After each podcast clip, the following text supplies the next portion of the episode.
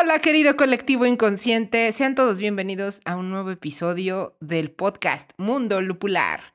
El día de hoy, en nuestro nuevo capítulo, estaremos hablando sobre qué es lo que estamos leyendo y también estaremos analizando y sirviéndoles la novela de Silvia Moreno García, Gótico. También tendremos sobre todas las efemérides de abril, todo lo interesante que ha pasado en este mes en el mundo, en la vida. Y pues bueno, los invitamos a quedarse y vamos con el episodio. ¿Usted es mala copa y recita poemas sin que nadie se lo pida? ¿Conoce más personajes de ficción que personas en la vida real? ¿Ha notado que no puede debatir con alguien más que no sea usted mismo? Entonces, escúchenos. Entrevistas, tertulia, lúpulo y mucho más en Mundo Lupular. Aviso. Las opiniones, argumentos y tonterías vertidas en este podcast no son la verdad absoluta y pueden estar influenciadas por el alcohol. Si tienes una opinión diferente, publica un podcast.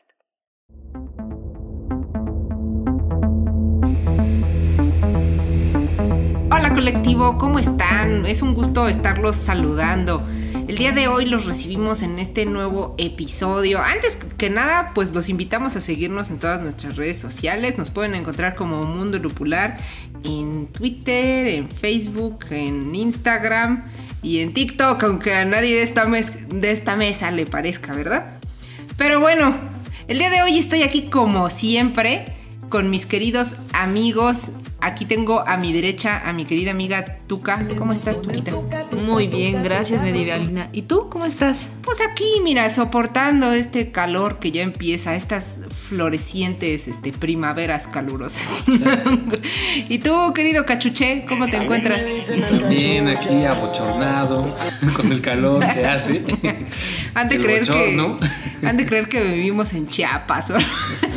no, somos chilangos que no soportan el calor, querido colectivo. Así somos de quejumbrosos. Y bueno, también nos acompaña nuestro querido amigo Drist. ¿Cómo estás, Drist? ¿Qué tal? ¿Cómo están? Sí, exacto, estamos abochornados y además si nos vieran en las grabaciones, que ya muy pronto empezaremos con el video en la versión de YouTube de Mundo Lopular. Estamos todos pegados, hablando en un mismo micrófono, súper juntitos. Ya patrocínenos o Intentando que el audio siempre esté lo mejor posible, ¿no? Entonces, entre el calor y que estamos todos bien apachurrados, pues bueno, esto se convierte en un infierno. Sí, ah, qué, fatalista, Adri. no, la verdad no la pasamos bien. Yo sí me divierto. Yo sí me divierto. O sea, sí hace hoy un poquito de calor ligerísimo. Pero tampoco tanto, ¿no? Para... Tú tienes mal el termostato, tu cara. Ya lo sé. Bueno, es que. Pues, no le están viendo, pero tu trae esta sudadera. Dice que hace frío. Trae bufanda y todo. A ver, ¿a cuántos grados estamos? A 19 según el, el internet. Es que lo. Todavía el colectivo no me ha visto en video, pero pues la verdad es que estoy un poco flaca. Y se sufre un poquito la temperatura. Sí, uno que está gordito, pues como que. Como se, da más. se da calor a sí mismo. También cuando estás bien bueno como yo. Mi grasa me protege. Digo, ustedes no están para saberlo ni yo para contarlo, pero aquí el cachuchas es el gemelo de Gael García. No lo digo yo, ¿eh? Tenemos testigos. Esperemos que podamos invitar al testigo que dice que es idéntico a Gael García muy pronto. Pero bueno, a ver, muchachos. A mí me gustaría, este, después de esta acalorada este, plática, seguir con nuestra, nuestra, sí, nuestra tertulia y que me contaran un poquito sobre qué están leyendo, muchachos. Buenas noches, jovenazo. ¿Qué le sirvo? A mí lo de siempre, jefe. ¿Y tú qué te tomas? Bueno, colectivo, pues yo estoy leyendo eh, un libro que se llama Nefando. No sé si han escuchado hablar de él. ¿No? No. ¿Conoce? y todos, este, sí, ¿no? la verdad es que sí, sí, suena un poquito el grillo. Es de una escritora este, ecuatoriana. Se llama Mónica Ojeda. Qué interesante, ¿no? Ah. Porque escritores ecuatorianos, yo jamás he leído a nadie ecuatoriano. Fíjate que hay uno que se llama Pablo Palacios, que a mí me gusta mucho. Es como Peter Parker. Pero ya, ya falleció, ya está muerto. Él es este, un escritor de realismo sucio de Ecuador y me parece muy, muy bueno, realmente muy infravalorado porque también no se le dio mucha difusión. O sea, el estilo Pedro Juan Gutiérrez, cubano y demás. Ándale, sí se distingue el estilo. De hecho, creo que es lo que me gusta, porque sí, claro, también está Pedro Juan Gutiérrez este, de Realismo Sucio en Cuba, pero también está este, Pablo Palacio en Ecuador, y sí se distingue muchísimo. O sea, sí hay diferencias, digamos, de estilo y, y demás, aunque pertenecen a un mismo género. Pero ahora estoy leyendo a esta ecuatoriana que se llama Mónica Ojeda, que tiene un libro que se llama Nefando, eh, que trata precisamente sobre cosas nefandas. No sé si conocen el significado de la palabra Pero ahorita lo googleamos. Es un adjetivo. este, si alguien lo conoce, pues que lo dejen en las redes o sociales. Sea, nefandear o no nefandearse no, es un adjetivo. No, es adjetivo. es, él está muy nefando. Sí, nefando, nefanda. ¿Y qué es eso? Porque yo, yo, pienso que, el colectivo inconsciente nos debería de, ayudar y dejarlo en algún comentario. Yo lo voy a googlear en este instante y no les voy a decir, pero... Yo digo que lo digas porque si no... Bueno, antes de que lo diga, antes de que les diga exactamente el, significado de la palabra nefando, eh, les cuento la novela. Es, una novela estilo, no sé si es erótica, gore, eh, estilo George Bataille con esa crudeza en su erotismo, o que intenta ser estilo George Bataille en el sentido de que eh, pretende darle un sentido filosófico al sexo y a la muerte pero es muy perturbadora porque habla de pornografía infantil. Este, los personajes principales fueron abusados por su padre, pero a diferencia de lo que normalmente pensaríamos, ellos viven una vida normal y saben que su padre abusó de ellos y hacen dinero con eso. O sea, de alguna manera no se sienten abusados. Víctimas. aprovecharon, La, aprovecharon la circunstancia. Pero ¿cómo hacen dinero con, eh, venden los videos, venden sus propios ah, videos este, de su pornografía pues infantil. Incluso hacen un videojuego eh, donde hay escenas en los displays que son eh, reales de estos videos, de los abusos que, sufrieron cuando su padre pues abusó de ellos, ¿no? Valga la redundancia. Y está interesante, no sé si bueno o malo. me gustaría que alguien más lo leyera y, platicar con él sobre este libro, porque de verdad no sé si es bueno o malo. Está eh, narrado eh, en forma de entrevistas. La policía cibernética encuentra a estos chicos y los va entrevistando y el lector lo que hace es que va leyendo pues las entrevistas que le hacen los psicólogos o la policía a estas personas, cómo se conocieron, este, cómo llevaron a cabo este plan de hacer un eh, videojuego que lo, lo, lo, integran a la Deep Web nada más, o sea, solo, pues, solamente por medio de la Deep Web puedes jugar este videojuego y además de que tienen una página de piratería con la cual también hacen dinero. Y entonces se, trata de abordar estos eh, dilemas filosóficos sobre qué es piratería o qué no es, por qué es piratería o por qué no. Ellos se consideran que están haciendo el bien, a pesar de que la piratería se considera el mal.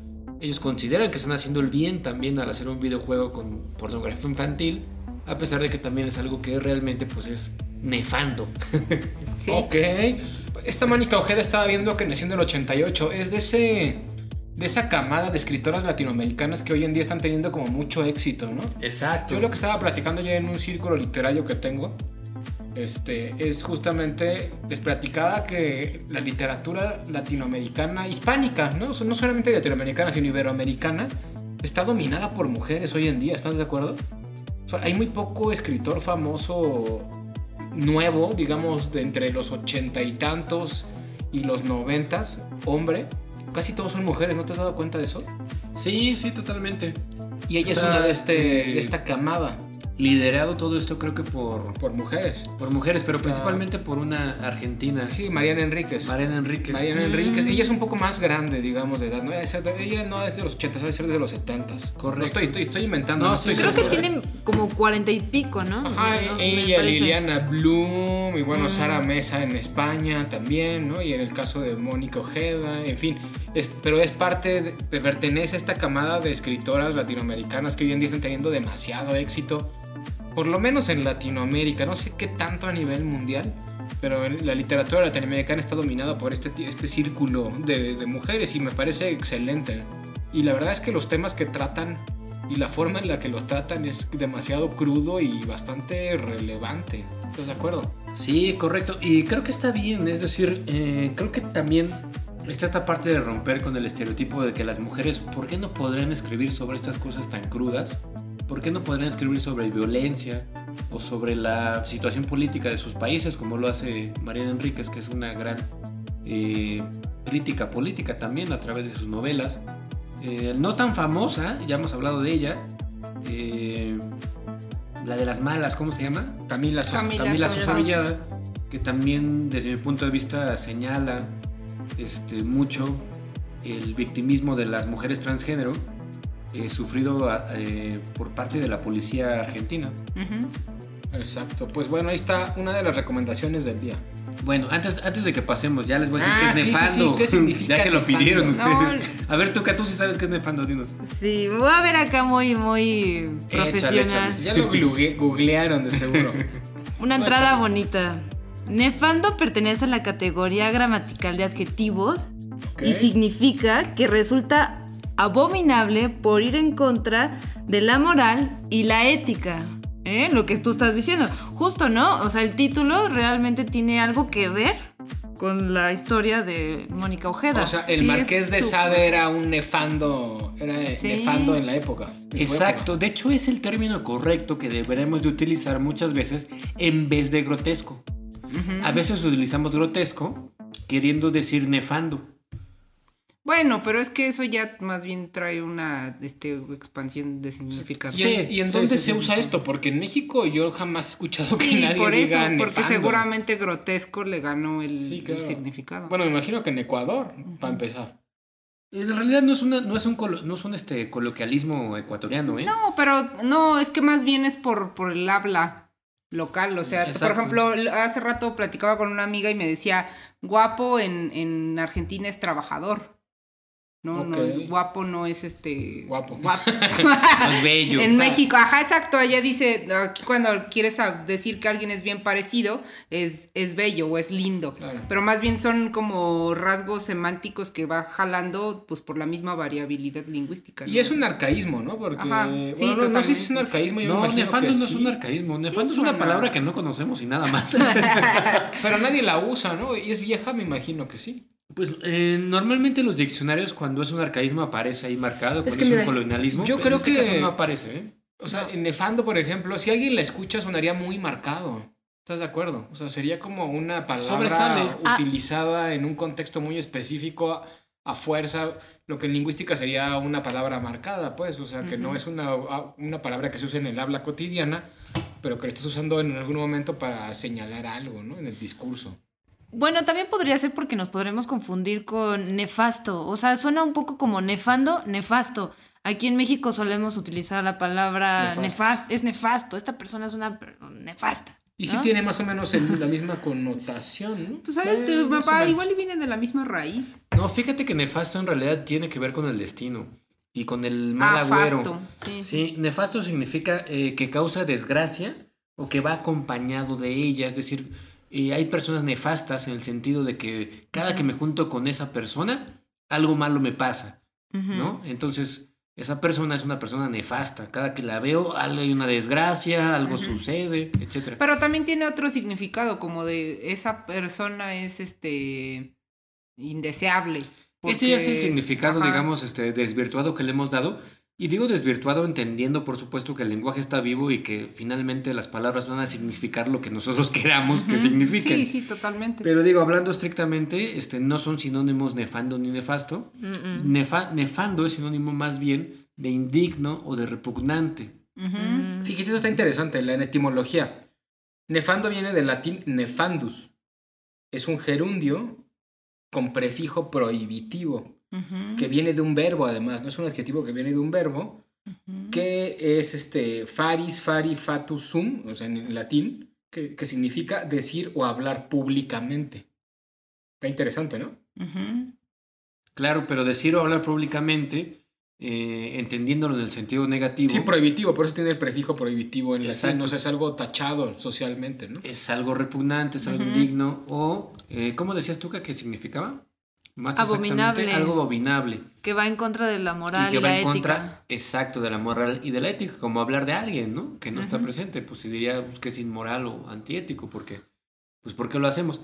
Eh, sobre todo cuando estamos hablando mal de alguien, ¿no? Si estamos hablando bien de alguien, pues no hay ningún problema. Pero bueno, es esa novela, se llama Nefando y hace honor a su nombre.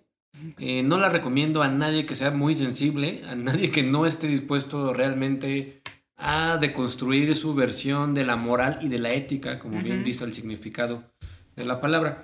Pero bueno, ¿qué más están leyendo ustedes? A ver, ¿Qué estás leyendo, Drist? Pues yo estoy leyendo ahorita en este instante, bueno, no en este instante, en estos tiempos, estoy, estoy oyendo más bien porque estoy en el, acuérdense, en el mood ¿Cómo dijiste? libro. ¿Ahuyendo? Oyendo, oyendo. Ah, perdóname. Bueno, oyendo también, ¿no? Pero una novela de una escritora moldava, de Moldavia. ¿Y dónde es eso? Anda en por Europa, allá por Rumania, ajá, en Europa del Este y demás, que se llama Tatiana Tibulek, la escritora. Y la novela se llama El verano en que mi madre tenía los ojos verdes. Es una novela que me animé a leer porque está cortita. Este, a oír. Bueno, en este caso a oír, porque lo estoy, esa sí la estoy oyendo 100%. Y es una novela que trata sobre un pintor que está pasando los últimos días de su vida con su madre que se está muriendo y empieza a recordar toda la, toda la vida que tuvo con su madre pues desde la infancia. Pero el cuate odia a la mamá, entonces todo el tiempo es despectivo, hablando mal de su madre, recordando puras cosas malas de, lo que pasó en su vida en, cuando era joven antes de convertirse en pintor famoso. Y está interesante la novela, es, es una novela, es una, es una buena novela, la recomiendo, es una de esas novelas que uno puede leer en, ahora sí que en una parada de camión o en un viaje corto de dos, tres horas a algún lugar me llamó la atención. También, no sé, Tatiana Tibulek, no sé cuántos años tenga la, autora, pero pues también se me hace de esta generación de escritoras modernas. En este caso, pues rumana, ¿no? Moldavia, rumana, rumana. Pero está interesante y, y, lo que me llama la atención es que es puro pesimismo dentro de la novela. Todo el tiempo está hablando de la mamá, pero todo el tiempo está hablando mal de la mamá, ¿no? La cuata se está muriendo ahí y mientras está viéndola ahí, la desprecia absolutamente y es una actitud nefanda también. es una actitud nefanda. Estoy leyendo esa y también estoy leyendo la nueva novela de Isabel Allende que se llama Violeta, que también está, esa sí lo estoy, no la estoy leyendo en audiolibro, porque el audiolibro lo leo mientras voy al trabajo y en, ya Oye, ¿y cuántas novelas lleva ya Isabel Allende? ¿Es, es no, pues, escribe una al año. De hecho, no me acuerdo el día exacto, pero esa Isabel Allende tiene un ritual y escribe una novela al año. Y siempre empieza una novela el mismo día. Entonces, ella siempre, independientemente de que haya acabado una novela o no en el año, siempre un día específico de un año, que me imagino que es en enero, no me acuerdo el día y la verdad, pero siempre empieza una novela ese día. Entonces, ahorita publicó una que se llama Violeta, es la última historia que publicó Isabel Allende. Y está bien, está bien padre, la verdad. Les decía incluso la vez pasada en el episodio de Book Tag, que si no lo han escuchado, escúchenlo, es el anterior a este que yo soy muy fanático de las novelas de Isabel Allende, me parece que es una persona que escribe muy bien. Y es la historia de una, es, una, es, una epístola, ¿no? Es, son cartas que le escribe una viejita en el 2020 a su nieto, como dejándole esa herencia de la tradición de toda la historia de la familia. Entonces es una mujer que vive de, de, de 1920 a 2020. Entonces a la vez que vas pasando toda la historia de la mujer en esos 100 años, pues también vas pasando toda la historia del mundo que ha existido durante esos 100 años. Y empieza, nada más voy a contar esto rápido, empieza con algo muy curioso, que en 1920, no sé si ustedes sabían, pero hubo una epidemia en el mundo, a la que llamaron la gripe española, que la gripe no era española, simplemente le llamaron la gripe española porque los españoles eran los únicos que hablaban de la gripe, bueno, de la enfermedad en los medios de comunicación que había en ese entonces y por eso empezaron a decir que era la gripe española, pero era, era lo que estamos viviendo hoy en día, lo mismito, pasó en, 1920. Era una gripa que venía de Asia, era una gripa que, las, que para controlarla lo que tenían que hacer era aislamiento social. Usaban, no usaban cubrebocas porque los cubrebocas no existían, pero usaban, se tapaban la boca, cerraron las escuelas. Eh, en vez de usar, ven que aquí con el, COVID, pues, ¿qué, ¿qué, tomas cuando tienes COVID? ¿Cuál es el paracetamol? En esa época supongo que no existía el paracetamol, lo que tomaba era la aspirina.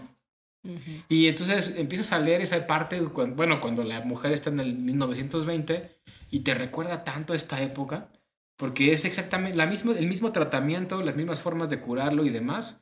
Todo pasó en 1920, ¿no? Y uno a veces no se empieza, no se acuerda y no, no piensa que las epidemias son algo que ha existido en la humanidad durante toda la vida. Y que son comunes, Que son comunes. Es una novela este, muy atinada, ¿no? A este, este en ese sentido. Y la gripe española, como le llamaban, duró cinco años, fíjense. Nosotros vamos ahorita en el año Dos apenas. Dos, casi tres. Tres, casi tres. Dos y medio. Todavía nos queda. No, ni, apenas dos. Todavía nos queda. Ah, no, fue en marzo, sí. En marzo. Exacto, ¿no? Pero bueno, en, esa, entre, entre la historia, además de. Empieza ahí, evidentemente, seguramente, pues pensado por Isabel Allende por el tema de la pandemia actual pero pues que no es algo nuevo y luego se va a la guerra mundial, a la guerra civil española, en fin, anda, está muy padre en el sentido de que tú no puedes hacer todo el viaje histórico. Toda la cronología. ¿Y toca otra vez la influenza en 2010? No he llegado ahí todavía porque es que estamos leyendo, no que leímos. todavía no lo acabo, en pocas palabras. Pero pues, o sea, me imagino que sí, lo que está interesante es un recorrido por toda la historia del siglo XX a través de cartas que le hace esta mujer que se llama Violeta en, el... ¿Pero dónde viven estos personajes? Muy medieval. Sí, son chilenos. O sea, ah, como, bueno, al menos en lo que yo voy todavía están en Chile, ¿no? O sea, no sé si después, eh, pues bueno, los 100 años que vivió la señora esta Violeta, pues no sé si en algún momento cambia de, de residencia, ¿no? Pero, Muy medieval. Pero empieza en, Chile. Epistolar, también hay una pandemia. Sí, a ver, medievalina, ¿tú qué has leído? Yo qué he leído, yo lo... ¿Qué estás leyendo? yo lo último que he estado leyendo es este. El Señor de los Anillos. Otra vez. El Señor de. No, nunca leí El Señor de los Anillos.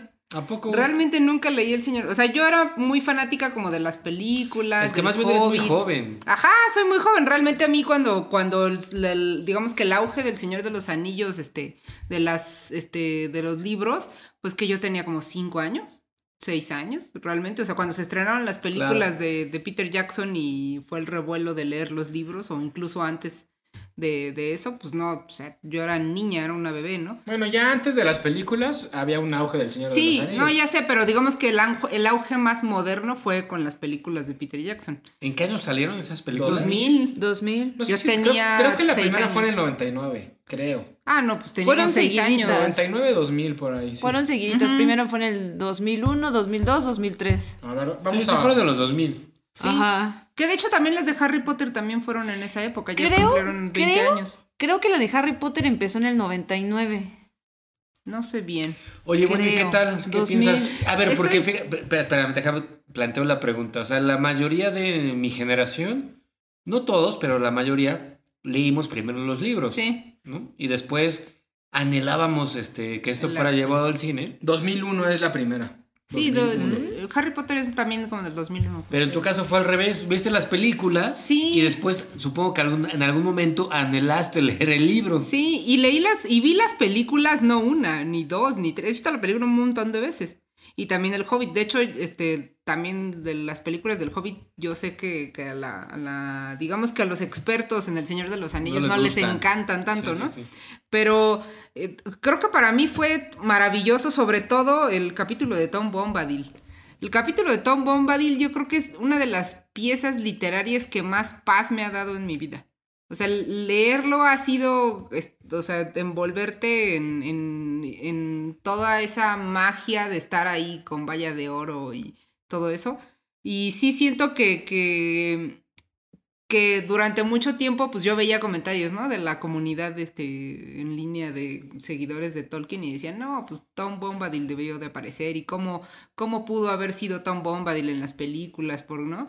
Y dije, claro, esa es una pieza importante. Y ahorita ya voy casi a la mitad de las dos torres. Ahí, ahí más o menos voy. Y creo que sí, que las dos torres es un, es un, es un poquito más pesado. Sí, de hecho, de hecho, Las eh, Dos Torres es el más pesado de los tres libros.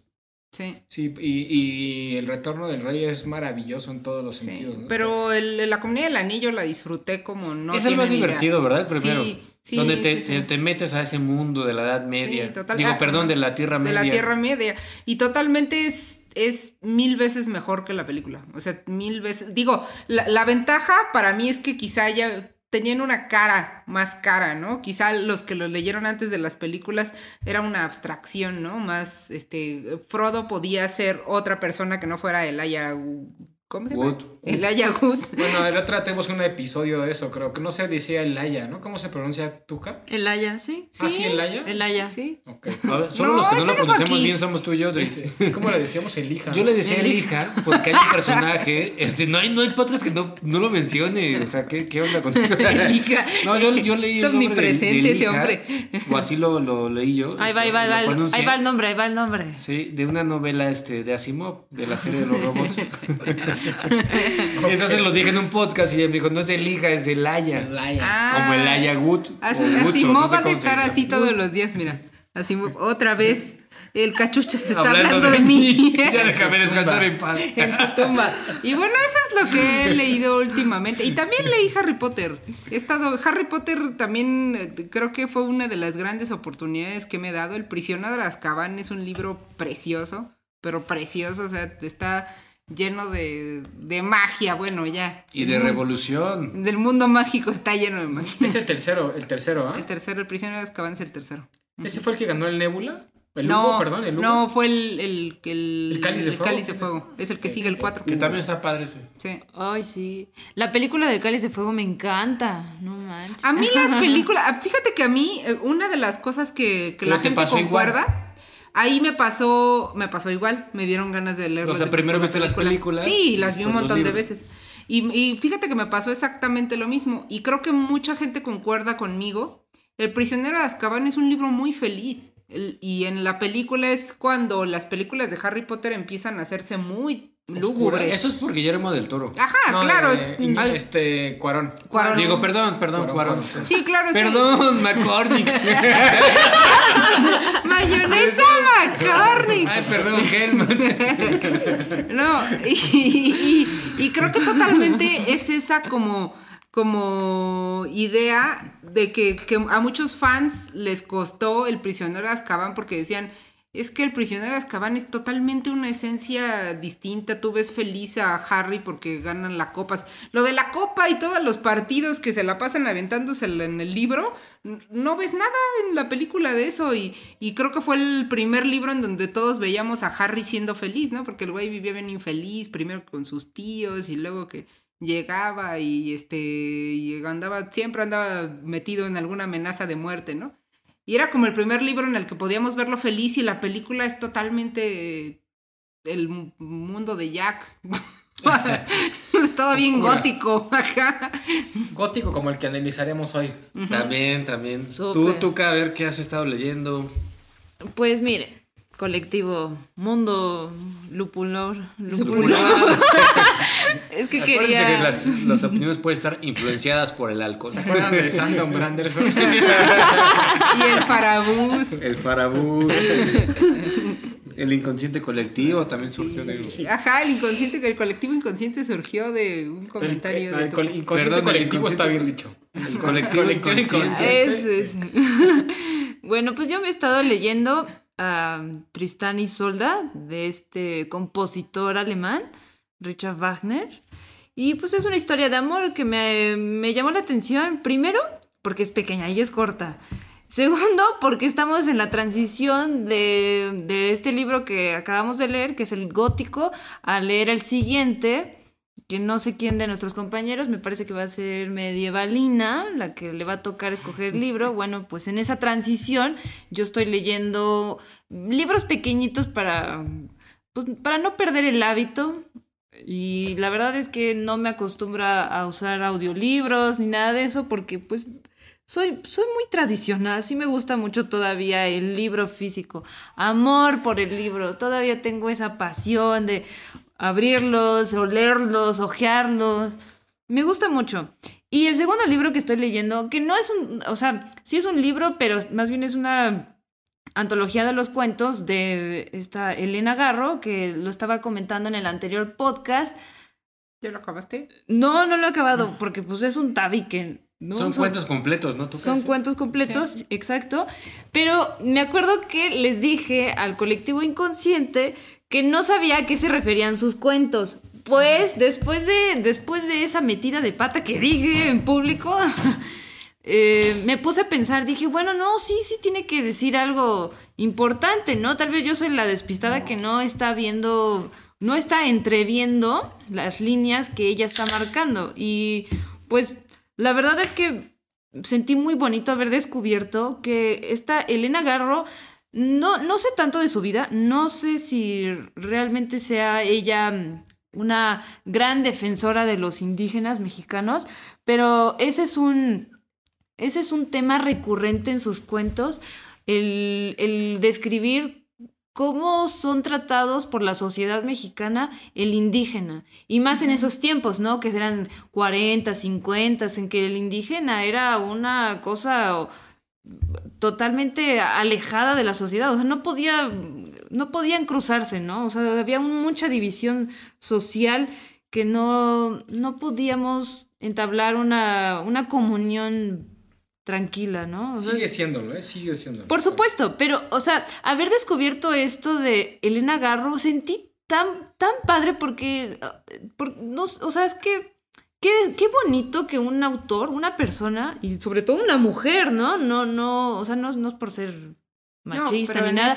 pero en esa época, o sea, que una mujer se alzara, que se alzara y defendiera a los indígenas. Por ejemplo, el cuento de la Semana de los Colores es un cuento eh, realista, mágico y en él se plasma cómo la gente se desquita con los indígenas como si fueran bestias, ¿no? O sea, es, es tan, tan bonito, o sea, es tan, tiene una narración preciosa, pero ese mensaje que te da de los indígenas, cómo son maltratados, dices tú, no jodas, o sea, mexicano, no jodas, ellos estuvieron antes que tú, que fuiste una mezcla del europeo, ¿no? O sea, y entonces esas cosas son las que se pueden entrever en la literatura de Elena Garro.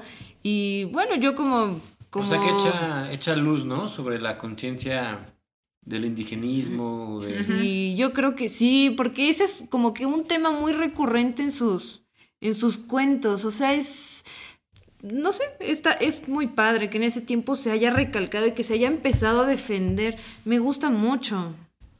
Sí, claro. Esa Elenita está, está muy chida, la recomiendo mucho. Elenita es este alguien que, que vale la pena leer y que vale siempre la pena tener en los reflectores de, de todos los lectores. Y bueno, vámonos a nuestro análisis, ¿no, queridos colectivo? Perfecto, ¿de qué nos toca hoy? Vámonos. El cantinero, sírveme la diversión. Pues muy bien, el día de hoy vamos a platicar y vamos a desmembrar la novela Gótico de Silvia Moreno García. Y les platicamos así rapidísimo. Silvia Moreno García es una novelista mexicana y canadiense, aunque en la realidad es más canadiense que mexicana. Por lo menos así dice Wikipedia. Y este es de nacionalidad canadiense. Este, ella es una escritora, creo que pues bastante prolífica y bastante interesante de leer porque ha sido finalista dos veces del premio Nebula y la última vez fue por la, novela de gótico de o Mexican Gothic, como sería la, la versión en inglés, original. el original, porque aunque se llame Silvia Moreno García, en realidad pues como les decía es canadiense, ella pues me imagino que habla más inglés que español y la novela de gótico o Mexican Gothic la escribió en inglés. Lo que nosotros leímos aquí en México fue una traducción y, y fue finalista del premio Hugo, este, Nebula, perdón, ¿no? dos veces seguidas y eso me parece interesante porque eso, eso habla de que pues, las novelas no son malas, estamos de acuerdo. Este, más allá de ello, pues trabaja como editora y en fin, creo que no hay mucho que decir al respecto de su biografía. Es, una escritora relativamente joven del 1981, tiene 40 años y no entraría, creo yo, dentro de este... Es que, es que estábamos platicando hace un ratito acerca de las escritoras latinoamericanas que han generado un boom. Como tal en eso no entraría, estamos de acuerdo, ¿no? Pero sí es una de esas... Es una escritora que está teniendo mucho éxito mundial y se podría unir también a ese, a ese fenómeno de las mujeres que escriben literatura y que están teniendo mucho éxito actualmente. Sí, tal vez no entraría, eh, a lo que te refieres que no entrarías en este boom latinoamericano. Ajá, exacto, exacto, claro. de literatura, este, digamos, ¿cómo decirlo? Pues no pero no gótica. Hispano, hispanoamericana, claro, ¿no? Bueno, el gótico, pues Mariana Enríquez, ¿estás de acuerdo? Bueno, sí podría ser. Nuestra parte de noche es tanto novela de terror, novela gótica. En, lo que no entra tal vez es, es, este, en el tipo de literatura que hace. Eh, porque la ciencia ficción pues realmente nunca ha entrado dentro de los booms latinoamericanos, ¿no? Y me refiero a ciencia ficción no porque Gótico sea un libro de ciencia ficción, pero bueno, estuvo como finalista del premio Nebula, que, que sí es un premio de ciencia ficción, ¿correcto? Exacto, entonces sí es una novela de ciencia, más que de ciencia ficción, es una novela, creo que la catalogan como novela de terror. Sí, de ciencia ficción no, creo que, sea. No, no, de ciencia ficción no es, es terror. Este, de terror yo no le vi mucho, honestamente, pero la, la catalogan como una novela de terror y bueno, pues el gótico, la oscuridad, los vampiros. Pero es, es, importante que hayas mencionado su nombre original, que es Mexican Gothic. Claro que eso vende además, ¿no? Porque no es un gótico cualquiera, es un gótico mexicano y eso es como anómalo. ¿Estamos de acuerdo? Sí, totalmente. O sea, México no está acá, no se caracteriza por solo lo gótico. chopo. Fíjate que este eh, eh, en el corte que hicimos, yo la estaba comparando con una sangría, la bebida sangría, porque la bebida sangría, y ustedes saben que aquí nos gusta el lúpulo, y cualquier cosa parecida al lúpido, cualquier cosa que mare. No, aquí. No la tomamos. aquí no. Y la sangría es una, una, bebida que lleva este sangría, que hace referencia a la parte gótica de la sangre, y lleva tequila. Bueno, en algunos lugares, ¿no? Depende de dónde la pidas. Pero es común que lleve tequila y esa es la parte de Mexican Gothic. Como que me hizo esa, esa, este, me hice esa analogía, ¿no? Pero ahorita vamos a ver si sí o si no. Va. Pues bueno, ¿de qué trata la novela? ¿Tuca quieres platicar un poquito de qué trata Gótico? ¿O Mexican Gothic? Bueno, pues más o menos, ¿eh? no venía preparada para esa pregunta, me agarras en curva, pero vamos a tratar de dilucidar un poco. Pues Gótico trata de una de una chica joven con, con deseos de hacer la maestría en antropología en la Ciudad de México en los años 50, me parece. 50, sí, son inicios de los 50, ¿no? Sí, porque además este hablan del milagro mexicano que en algún momento, ¿no? ¿O no? ¿O no? ¿Estoy loco? ¿Estoy hablando de otra novela? No lo sé. Sí, son los 50. Son los 50. Entonces ella se encontraba en una fiesta con un galancillo que, con el que estaba intentando ahí eh, encontrar si podía ser su marido o no. Y, y tiene que regresar rápido a la casa para que su papá le diga de una carta de su prima que está casada con un hombre que no tienen como que muchos datos sobre él, ¿no? vive en un pueblo en Pachuca. En Pachuca, en una casa que nadie conoce, que nadie ha visitado, no, no saben mucho de él, ¿no? Y entonces están asustados porque en la carta la prima está, escribió cosas como muy extrañas que, que rayaban la la locura. La locura, exacto. Y entonces pues estaban preocupados la familia, todo, en total, mandan a Noemí a esa casa y en esa casa pues em, ella poco a poco va descubriendo que está embrujada y que, y que tiene un, una, un motivo especial por el cual está embrujada. Y esa yo creo que es lo que vamos a, vamos a discutir en esta mesa de debate porque aquí hay varias percepciones y todos entendemos una cosa y otro, pero el, el asunto, voy a este, hacer este, spoilers alert, para, para, que el, para que el colectivo inconsciente más o menos ubique la situación. Todo proviene de un hongo que, que el dueño de esa casa encontró, no se sabe en dónde. Pero en Europa. Pero en Europa y hizo un, ritual este, a costa de la vida de muchas personas para quedarse con ese hongo y poderlo trasladar a México. Y entonces este, ese hombre se supone que traslada, no, no, esa no sería la palabra, sería migra su conciencia en otros cuerpos para poder prevalecer su linaje y poder sostener, no sé, una riqueza ilimitada, ¿no? En ese caso en México, en Pachuca. La vida eterna, realmente. Sí, para poder este, propagarse a sí mismo, ¿no? Transmitirle tu conciencia, digamos, a otro cuerpo, porque el cuerpo eh, definitivamente marchita y perece, pero la conciencia, si pudiera ser trasladada a un nuevo envase, por decirlo así, pues este, se propagaría y sería inmortal, ¿no? Sí, y que sería ese como que la base de, del libro, ¿no? La, buscar la inmortalidad. En ese, pero la inmortalidad, eh, eh, bueno, antes de, entrar en, detalles, eh, yo quisiera debatir, como dices, yo no creo que la casa sea una casa embrujada. No creo que hable de brujos ni de efectos paranormales. En realidad no hay nada paranormal en el sentido de que todo tiene una explicación medianamente científica a través de este hongo. Ya después entramos con que si esto es posible o no. Claro. Pero creo que sí parte de una raíz cero eh, brujeril. Ya, pero es para que entiendan un poco, ¿no? O sea, para empezar, el libro no te vende así como que el, el, meollo del asunto es el hongo. Ah, no, claro, eso es O sea, pues tú, tú, o sea, el mismo libro te va presentando las escenas como que queriendo decirte aquí hay algo extrañísimo, anormal, que no se sabe de dónde viene la causa, ¿no? Digamos que ahí ya spoileamos la, la parte central de la historia cuando hablamos de. Acuérdense, a ver, colectivo, acuérdense que aquí en esos podcasts no respetamos nada. Este, no sé, si no lo han leído, pues léanlo, porque además de lo que nosotros decimos, ustedes pueden encontrar un punto de vista distinto, que no tenga nada que ver, a lo mejor para ustedes sí es este, paranormal. Desde mi punto de vista no hay, no hay este, nada paranormal. Claro que hay sueños, este, hay terror en, ese sentido, hay psiquismo, pero no hay, desde mi punto de vista, este, brujería, ni maleficios, ni cosas de este tipo. Es solamente una cuestión súper egoica de querer seguir viviendo más allá del tiempo permitido. y de mantener un linaje específico también. No sé si linaje, Dries, porque si te das cuenta, este personaje que en la novela se llama Howard, que es un anciano que se perpetúa a sí mismo a través de este hongo, no busca un linaje, sino que busca él mismo perpetuarse, es decir, no busca que sus hijos sean mejores que él, sino que busca que sus hijos, el mejor espécimen de sus hijos, traspasarse. Sea su cuerpo. Exacto. A ver, compañero, hermano, amigo del alma.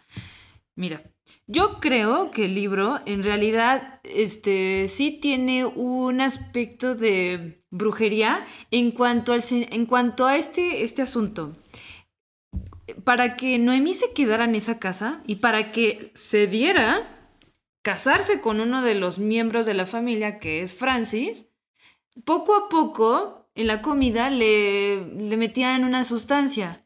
En el, en el mismo libro no te dice qué, pero lo hacían con la finalidad de que pudiera empatar con el hongo, que andaba suelto en las paredes y en el aire. Entonces, de alguna manera, sí la estaban como que poseyendo un poco. ella ya no estaba teniendo conciencia de sí mismo, sino que ella estaba ya respondiendo a los deseos de, de Howard y después, posteriormente, de Virgil. Claro, lo que le daban en esas este, sustancias era parte del hongo.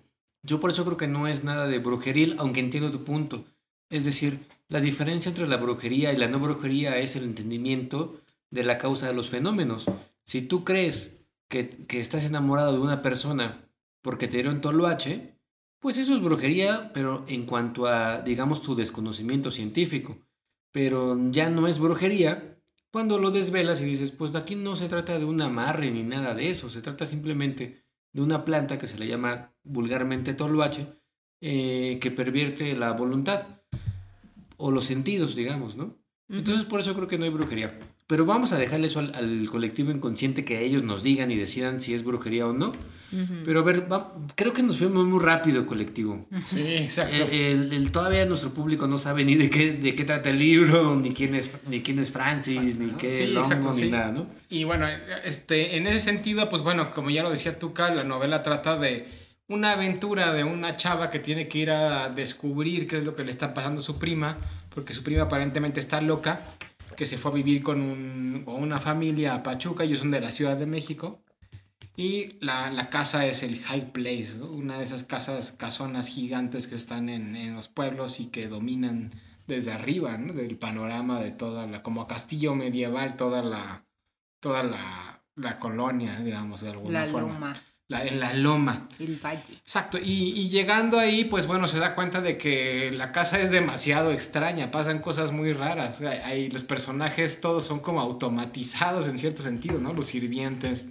uno de los personajes, Florence, que es este, pues como la encargada de toda la casa. El chavo Francis. Y pues desde el principio se siente una atmósfera como, pues sí, gótica, ¿no? Como que, ¿qué está pasando aquí? No, no, nada de lo que pasa aquí es normal. Tienen un médico que no aceptan a nadie más que a él. Y en fin, y, se empiezan a dar, proponen que esta chava tiene que como esquizofrenia, ¿qué es lo que tiene? Ellos proponen que es este... La, la prima, ¿no? La que va a ver por qué está así. Claro. Eh, ellos, este, ¿qué enfermedad tiene Catalina? ¿Te acuerdas? Según ellos, ah. según este, los doctores. Pero una de esas, un sinónimo de sí, esquizofrenia. Como algo como esquizofrenia. O sea, como que estaba loca, pues, en cierto sentido, ¿no? Como que se le iban las cabras. Que este, dijiste algo que, que, que, me pareció este, digno de mencionar, que era eh, muy gótico. Y, y, aquí hay, un, hay una cuestión interesante, ¿no? El libro originalmente se llama Mexican Gothic. Y tendríamos que empezar porque tendríamos que empezar, perdón, por qué entendemos por gótico. Porque el ambiente oscuro, como sombrío, lúgubre. Claro, ese ambiente es más victoriano que gótico y la misma novela lo menciona.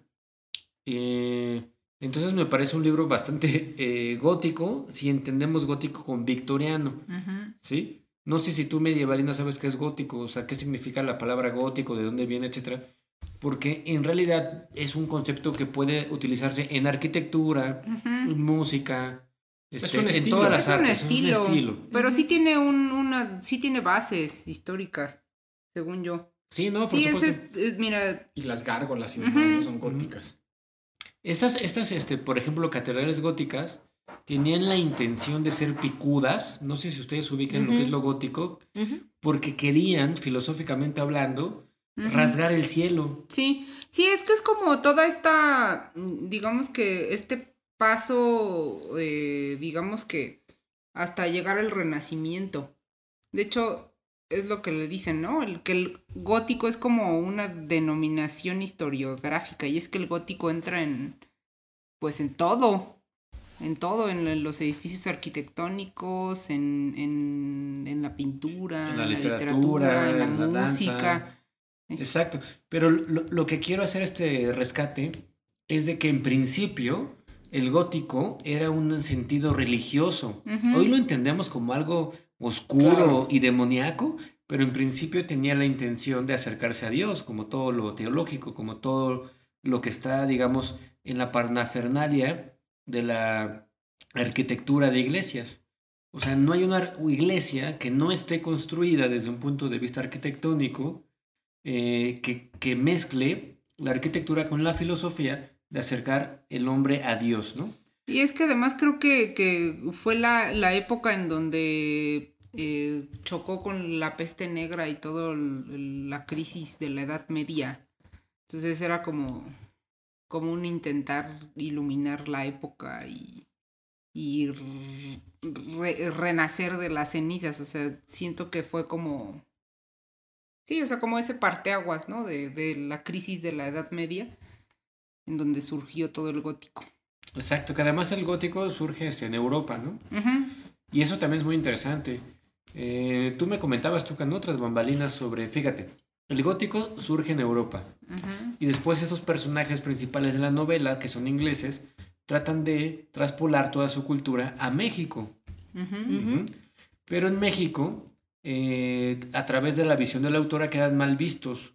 No sé si lo quieras contar tú, Tuca, lo que me habías dicho, que es una novela anti-eurocentrista. No, bájale, bájale, bájale.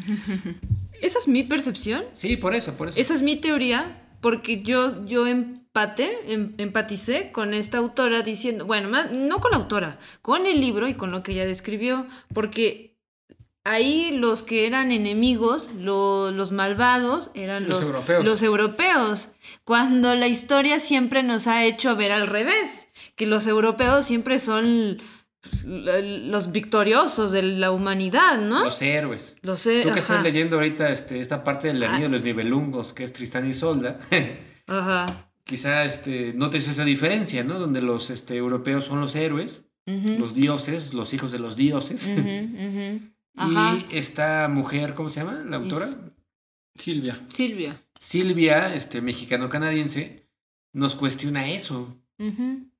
Bueno, mira, más bien no es que lo... Mira, esto es interesante, porque la novela va dirigida a un público joven, no va a un público adulto en el cual ellos este, tengan interés en saber sobre... Es lo que está mal llamado novela juvenil, ¿no? O sea, yo digo mal, mal llamado porque yo siempre que leo algo de ciencia ficción o fantasía tengo que ir a la, a la, a la sección de novela juvenil.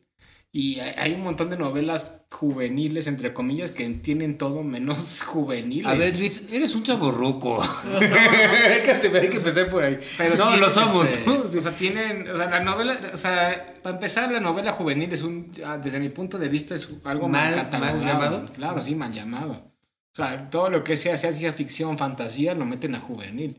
O sea, Asimov lo meterían en novela juvenil, ¿no? En sentido Yo creo que ahorita ya no, Asimov, pero sí te entiendo pues, lo que dices. Sí, sí, sí, exacto, ¿no? Pero pues no, tiene nada de novela juvenil. Y esta novela sí está pensada para novela juvenil, pero tampoco tan, o sea, no es tan novela juvenil, ¿no? Pues, eh, o sea, yo creo que cualquier persona puede leer este Asimov a los 12 años, a esta chava a los, bueno, esta Silvia a los 50 si quieres, ¿no? O sea, es que yo creo que la categoría no importa, pero el punto es que el colectivo entienda hacia dónde vamos, ¿no? O sea, decir, este libro podría aplicarse a la categoría de, de literatura juvenil. En ese sentido, queremos decir que está narrada de una manera sencilla, no básica, yo no diría básica, sencilla. Cronológica. Sí, sí, sí. Bueno, pero sencilla. El punto es que sencilla. No te está aventando unas frases de Farabeuf de Lizondo, ¿verdad? O de Proust. O sea, no, no son cosas complejas. Son, son cosas sencillas de entender y rápido. Es rapidísima de leer.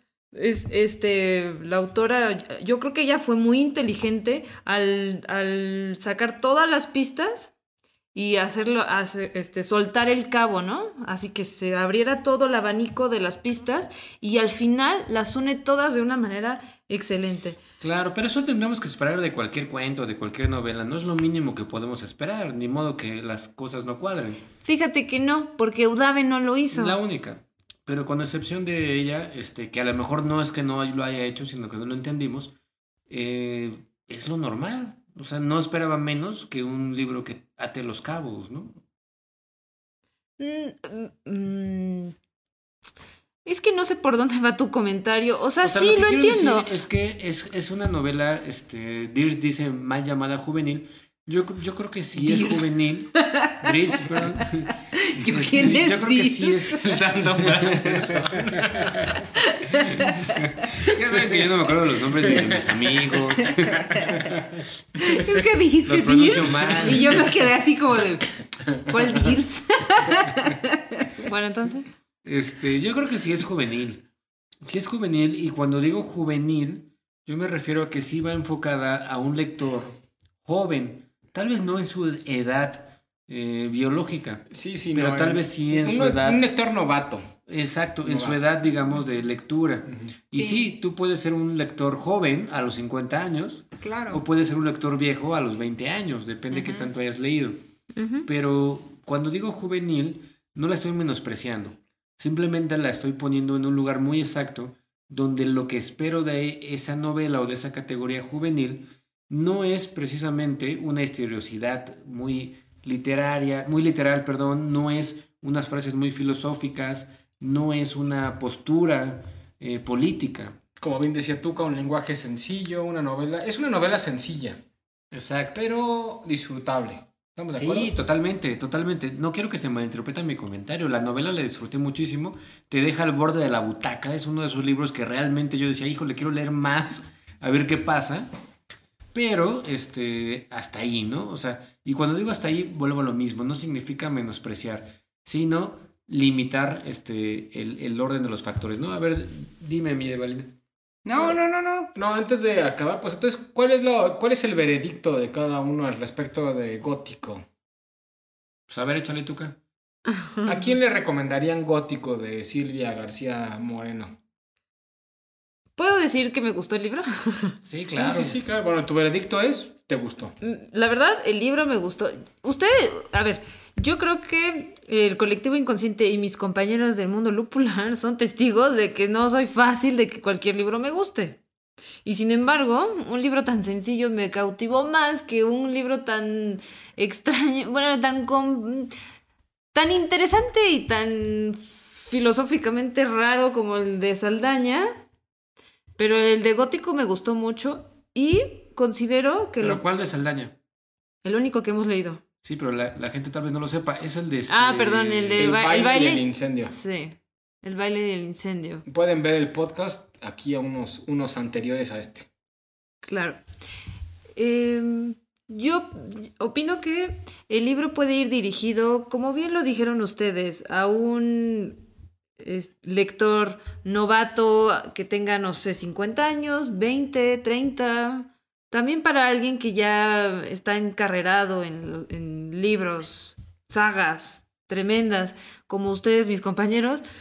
Eh, yo creo que es para todos, básicamente. Realmente este libro es disfrutable, es divertido, está muy padre. Me gusta la, el, el, los cabos, cómo los une. Me gustó, eso creo que me gustó mucho. Su inteligencia de unirlos de manera bien, bien marcada. Me gustó. Muy bien. ¿Tú, este, cachuchas? Eh, yo creo que es un buen libro. Yo sí lo categorizaría en la, en la en el cajón de libros juveniles, por lo que ya mencioné, pero no estoy diciendo con esto que no lo lean, al contrario, es un excelente libro, me parece muy bueno. Sí me sentí en algún momento dado en una película de Resident Evil, este, sí se me hizo un poquito, no sorprendente realmente lo que está narrando, ni las formas en que suceden las cosas ahí en ese libro, en ese ambiente, pero interesante de leer, divertido, ameno. Eh, y hasta ahí, ¿no? Ok. Yo, yo en Goodreads puse un comentario justamente al respecto de la novela, ¿no? Y yo, yo, me, gustó la novela también, sí, efectivamente. No es una novelona, no es, un, no es una obra maestra de la literatura, ni mucho menos. Y yo creo que la recomendaría para una persona que está empezando a leer, que es fan del terror, que es fan de la ciencia ficción creo que puede ser un buen aliciente para meterse de lleno a la literatura, porque la novela es buena. Entonces, en ese sentido, y, y no lo quiero demeritar ni mucho menos, pero cuando yo estoy diciendo que es una novela como para iniciarse dentro del mundo de la literatura, eso no lo logra cualquiera, ¿estás de acuerdo? O sea, una novela que haga que enganche a la gente a leer, pues no lo logra cualquier autor. Y creo que esta novela logra eso. O sea, es una novela que si uno no lee siendo un novato en la literatura, posiblemente después se anime a leer otras cosas. Claro, totalmente. Fíjate que en las críticas yo he es leído que se le compara con Edgar Allan Poe y con Lovecraft. nada yo no estoy de acuerdo en eso. Yo creo que hay un abismo entre, entre este, esta autora y estos autores ya de renombre, un abismo muy grande, ¿no? Pero que sí puede ser un primer escalón para llegar a estos autores que también son de terror, pero ya un terror distinto, filosófico, antropológico a un nivel superior, ¿no? Y que tiene un mérito enorme también, ¿no? O sea, ser el escalofón para llegar a eso tampoco es malo. Sí, no, no, no, no, no, no estoy diciendo que sea malo, no, no, no, por supuesto. Sí, o sea, si eres un este adolescente darks quieres iniciarte en la literatura, ve y lee a Silvia Moreno García.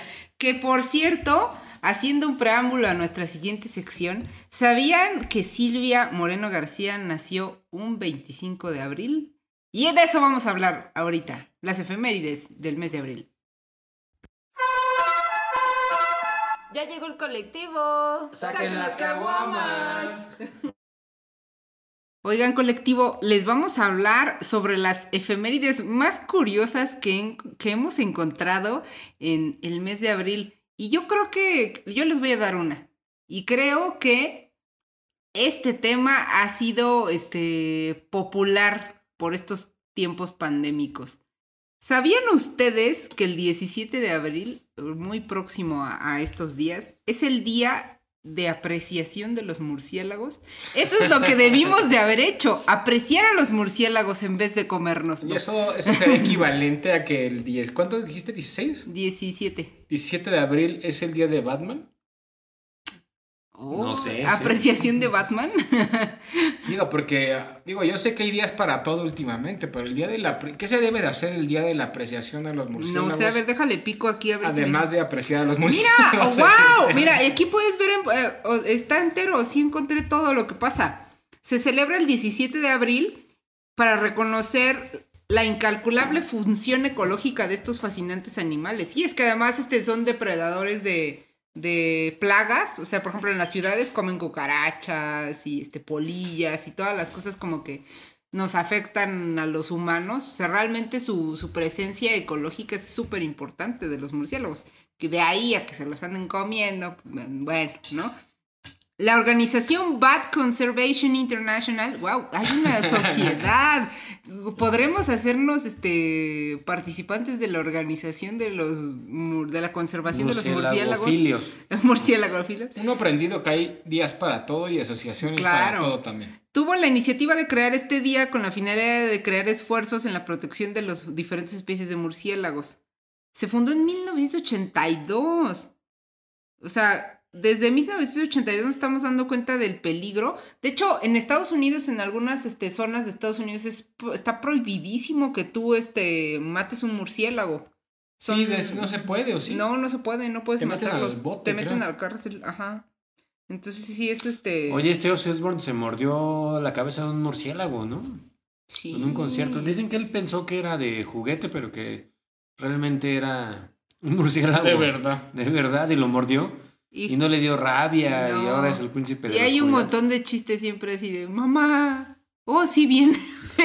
Murcielaguitas, está triste. Porque también mordió una paloma. también le quitó la cabeza a una paloma. No, sigo yendo muerde y muerde cosas. Oigan, y aquí también dice, ¿no? Algo que, les decía, es muy... Eh, ha, ha, estado en boca en estos últimos años.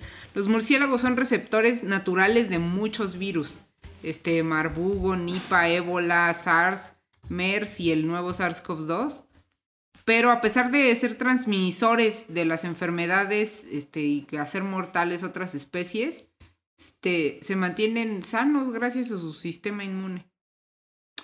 Porque tienen una alta temperatura corporal. Eso yo no lo sabía. Órale. Ah, pues bueno, mata todas las bacterias.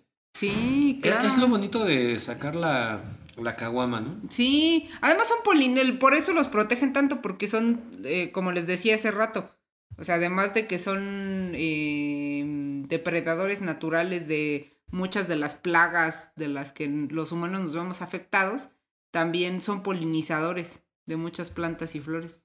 Claro. Órale. Fíjate que en abril yo les tengo cuatro datos. El primero es que es el día del libro, como seguramente ya saben, espero que sepan. También es el día del pene. Digo, perdón, el mes del, día del pene, que es el 26 de abril. Ok. Y por si no lo sabían y se lo preguntaban, espero que les sirva este dato. Este dato, ¿eh? es un dato innecesario, pero a alguien le puede servir. Pero no sé si han notado que abril se inicia el mismo día de la semana que el mes de julio en los años regulares, así como con el mes de enero en los años bisiestos. y termina el mismo día de la semana que diciembre acaba el año. No sé si a alguien les sirva esto. y yo, ok. qué nos podría servir eso? Pero es decir, si en la mes de abril inicia, digamos, un lunes, eso significa que el mes de julio también va a iniciar en un lunes. Claro. ¿No? Oye, y también hace rato, hace rato dijiste lo del 23 de abril, que no sé si sepan por qué es el día del libro. No. Nuestro colectivo inconsciente no saben, el 23 de abril fue el mismo día en el que murió eh, Cervantes, este, Shakespeare y Garcilaso de la Vega. Y además, con, Shakespeare, de muertes.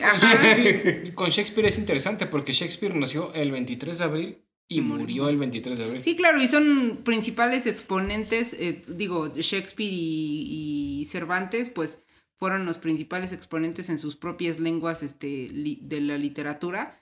Y pues también el Inca Garcilaso es como también esa, esa cosmovisión ya más, este, mm, digamos que cultural, ¿no? De, del, un poquito más para acá. Órale. El 27 de abril. Órale, estaba más interesante los murciélagos. no, el 27 de abril de 1848, Francia decretó la abolición definitiva de la esclavitud. O sea que también es un mes de libertad. Sí, ¿tú qué, qué tienes, Tuca? Perdón, me estoy rascando. Le picó un mosco. ¿También es el día del mosco? No, gracias a Dios. Yo quiero recordarle a todos nuestros compañeros y amigos de todo el mundo una fecha súper importante que creo que todos olvidan las fechas que ustedes dijeron y solo les importa es tan específico, el 420. A huevo. a ver, a ver, a ver. colectivo inconsciente, ¿qué dice el colectivo inconsciente? El colectivo inconsciente dice que son muy inconscientes, que lo recuerdan. Hay que, hay que hacer un especial del 420 Claro, ya casi se acerca. Recetas, vamos a compartir nuestras mejores recetas de brownies, este, nuestras mejores, este, experiencias, experiencias con la marihuana. Dónde ir con su dealer favorito, qué otras cosas. Bueno, pero a ver que ya digan qué, fue lo que pasó, qué es lo que pasará el 420. Sí, porque, o sea, ¿por qué se celebra el 4, el 20 de abril? Cuéntanos. El, el 420. después por qué. El 420 se celebra el Día Mundial de la Marihuana. Ajá, pero ¿por qué lo escogieron? Según, según, según una historia cuenta que el origen de esta fecha tiene como eh, inicios en 1971 cuando un grupo de estudiantes de California, denominados los Waldos, tenían que ser de California, se reúnen a una hora fija al terminar sus clases a fumar marihuana. 4.20 de la tarde. Y tienen que ser estudiantes. Además, de California. No estudian filosofía, no estudiaban. No, no, no, no. Muy bien. Pues bueno, yo tengo una ya nada más rápido y antes de partir. Y es una ñoña. Que el primero de abril del 1713 se fundó la Real Academia Española de la lengua. eso? Sí, claro, la Real Academia de la Lengua Es que dijiste la Real Academia Española. Sí, pues la Real Academia de la Lengua La DRAE. La RAE. Pero, también es, no se escribe, ¿DRAE? No, es el diccionario, de, la Real Academia Española, la RAE. Debería de salir el... Real Academia Española, RAE.